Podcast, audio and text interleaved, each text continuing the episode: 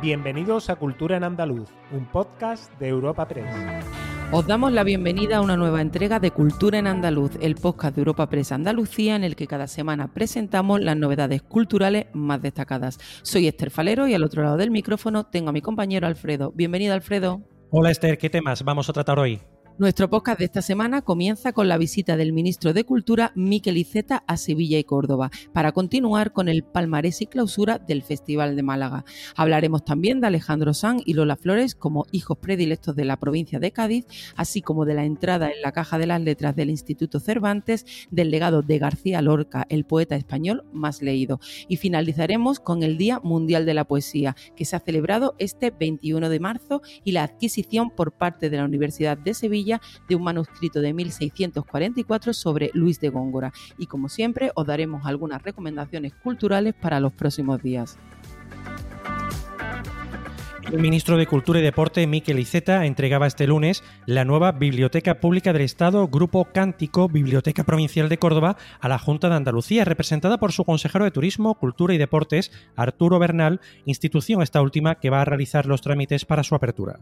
Con una superficie construida de unos 7.000 metros cuadrados, tendrá el nombre del Grupo Cántico y un espacio especial dedicado al poeta cordobés Pablo García Baena, uno de los fundadores de dicho grupo literario y premio Príncipe de Asturias de las Letras en 1984. Será la biblioteca más tecnológica y electrónicamente dotada en España. Y Z manifestaba sobre la apertura que hay que movilizar una gran cantidad de volúmenes y libros y que probablemente se necesite tiempo para encajar las cosas bien.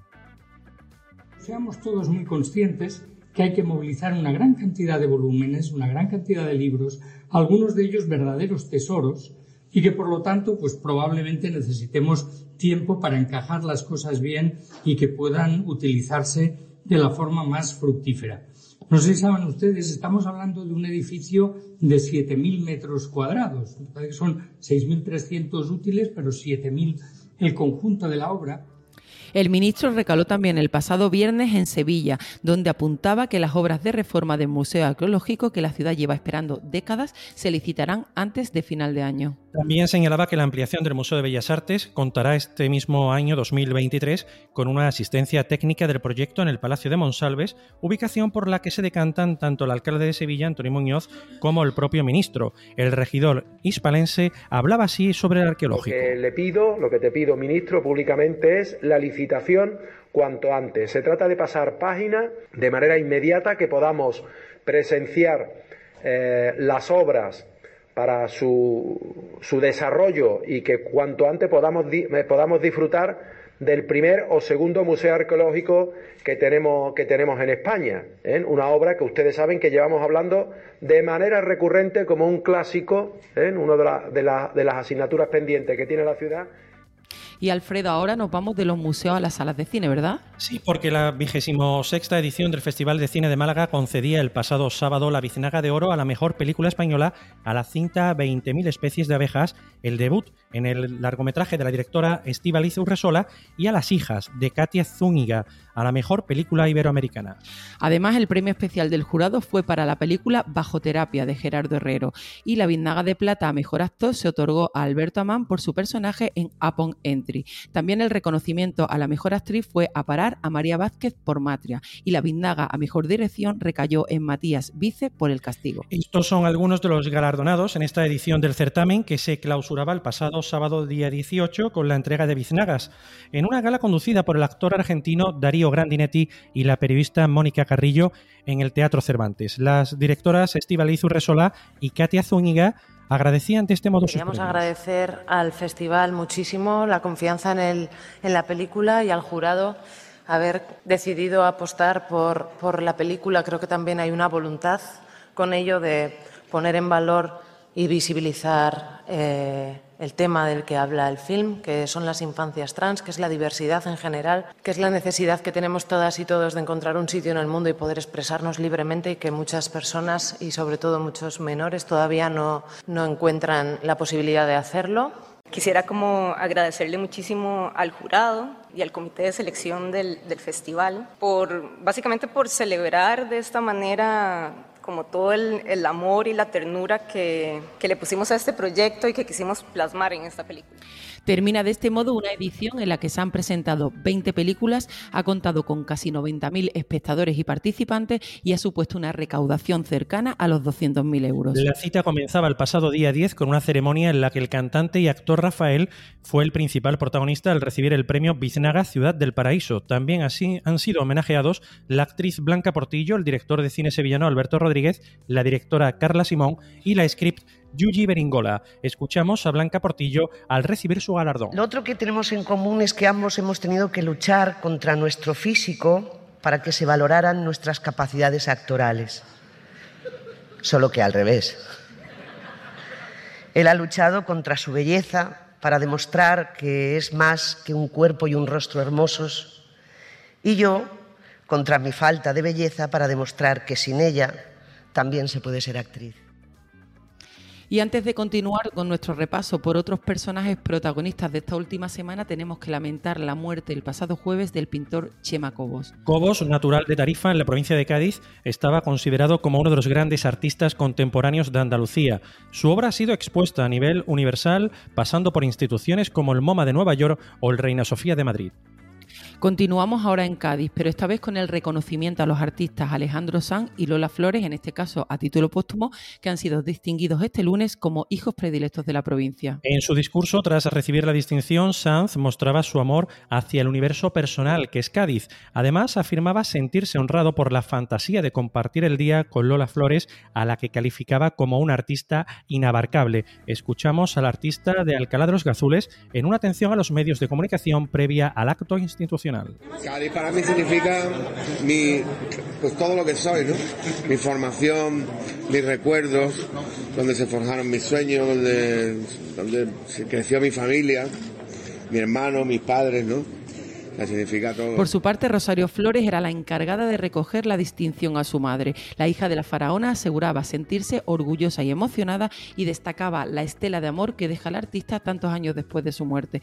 Rosario Flores, momentos previos a la entrega del galardón. Estaría bailando por bulería, por todo y, y muy contenta y, y muy orgullosa también de sus hijas que que estamos con ella presente todo el tiempo. Mi madre está vivita y coleando y imagínate, cumpliría 100 años y hace 29 años vamos a hacer que se fue y y mira toda la estela de amor y de arte que todavía deja. Cambiamos de asunto. El Instituto Cervantes celebraba este martes el Día Mundial de la Poesía, acogiendo en la Caja de las Letras un legado inmemorial de Federico García Lorca. La presidenta de la fundación que lleva su nombre y sobrina del autor granadino Laura García Lorca depositó en la Caja del Cervantes varios libros, entre los que destaca la primera edición del primer volumen del poemario Impresiones y Paisajes publicado en 1918. Además, se han introducido algunos libros de personas que tuvieron un papel importante en la difusión de la obra de Lorca tras su muerte en 1936, como su hermano Francisco y Fernando de los Ríos. Declaraciones de Laura García Lorca en el Instituto Cervantes. A Federico lo estamos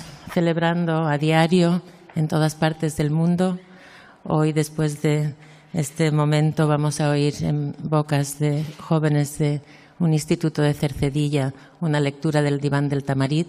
Pero yo quería añadir a la caja de hoy a las personas que quedaron después del asesinato de Federico y que jugaron un papel tan importante en la difusión de su obra, por un lado, y también, por qué no decirlo, en el devenir de su, de su vida.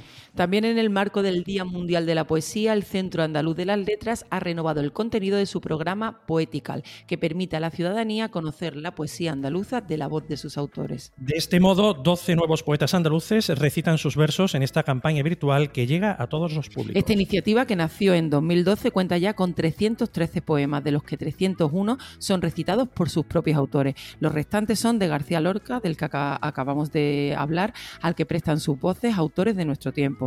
Escuchamos a Charo Prado recitando su poema Rogativa, una de las últimas incorporaciones a Poética. Agua indulgente del verano, riéganos, mójanos, llévanos hasta el borde impreciso de los mares, hasta la cruz del mar, hasta el sabor del mar. Danos gota tras gota la sonrisa tenaz de los sencillos. Róbanos la tristeza del olivo. Sumérgenos en el fondo salado del océano, arrástranos al llanto o el grito o el silencio. Cúbrenos la garganta, donde toda soledad se nos agolpa. Y un último apunte antes de pasar a la agenda semanal de Cultura en Andaluz. La Universidad de Sevilla ha adquirido un manuscrito inédito del erudito Martín de Angulo y Pulgar sobre Luis de Góngora que recoge la defensa de su lenguaje poético. La Hispalense ha explicado que el manuscrito datado en 1644 contiene el Antifaristacho poético, una obra de cuya existencia se envía noticia pero de la que nunca se había localizado una copia manuscrita. Se trata de una defensa de Góngora frente a los ataques de Manuel Faria de Sousa en su comentario a Os Luisadas de Camões en 1639. Por lo tanto, forma parte de la llamada polémica gongorina sostenida en el siglo XVII en torno al lenguaje poético del poeta cordobés.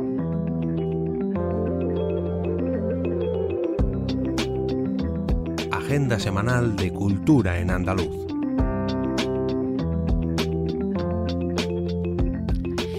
Empezamos nuestra agenda en Sevilla, donde el Teatro de la Maestranza acoge este jueves 23 y el viernes 24 el ballet Fuego de Antonio Gades y Carlos Saura. Estrenado en 1989, en España no se presentó hasta que la Fundación Antonio Gades lo rescató para exhibirlo por primera vez con motivo del décimo aniversario de su muerte. Y también en la capital andaluza, el Teatro Lope de Vega ofrece este sábado y domingo el último estreno absoluto de la temporada, Orgia. Es un montaje que pone de nuevo la mirada en la salud mental desde la perspectiva de género a través de los relatos de cinco mujeres, los relatos íntimos de estas cinco mujeres.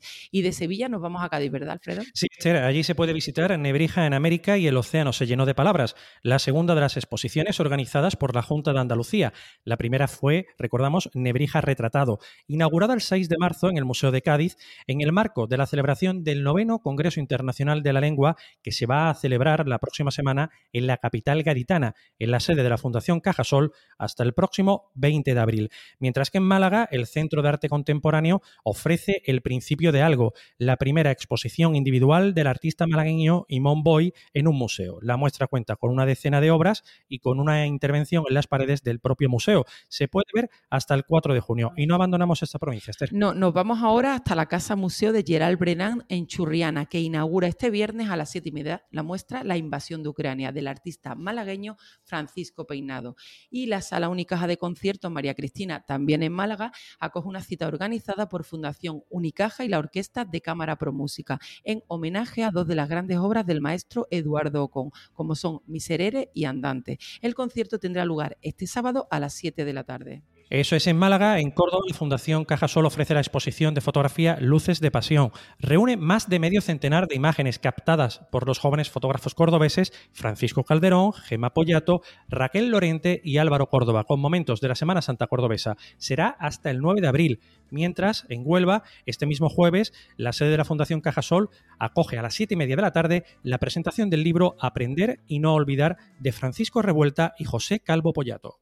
El primer encuentro provincial de mujeres artistas de la canción de Jaén, Voces de Mujer, se celebra el 31 de marzo en el Teatro Darimelia con la participación de Vega, Luz Negrillo, Julia Calatayud y Sara Raez. Será a las 7 de la tarde y la entrada será gratuita hasta completar aforo. Y a las puertas de la Semana Santa, el martes 28 de marzo, la Orquesta y Coro de la Universidad de Jaén ofrecen el concierto de Semana Santa en la Catedral. Será a partir de las 8 y media e interpretarán obras de Arriaga, Mozart y de la vienesa de origen español Marianne Bon Martínez. Y ahora nos vamos hasta Granada. Sí, allí va a tener lugar, en, con motivo del Día Mundial del Teatro, que se conmemora el 27 de marzo, una programación cultural que arranca este viernes con la tradicional ofrenda floral en el monumento de Isidoro Máiquez, en la Plaza Padre Suárez, y la lectura del manifiesto a cargo del actor Rubén Mansilla. Además, el Teatro Isabela Católica acoge los días 24 y 25 y el 26 la obra de Eduardo de Filipo, El arte de la comedia de la compañía Corral del Carbón. Y terminamos, si te parece, Esther, en Donde también con motivo de esta efeméride, el Teatro Cervantes se va a sumar a los festejos con la representación en su fachada de la adaptación escénica de una de las novelas clave de la literatura española, El Lazarillo de Tormes. Antonio Campos va a encarnar al pícaro en una cita al aire libre que va a tener lugar el próximo lunes 27 de marzo y que será a las 6 de la tarde. Hasta aquí nuestro podcast Cultura en Andaluz de esta semana. Disfrutad. Os esperamos el próximo jueves en una nueva entrega de Cultura en Andaluz. Despedimos esta entrega de Cultura en Andaluz invitando a todos nuestros oyentes a descubrir el resto de episodios de este podcast, así como todo el catálogo de programas de nuestra red a través de europapress.es barra podcast. Recuerda que además todos ellos están disponibles en las principales plataformas de podcasting.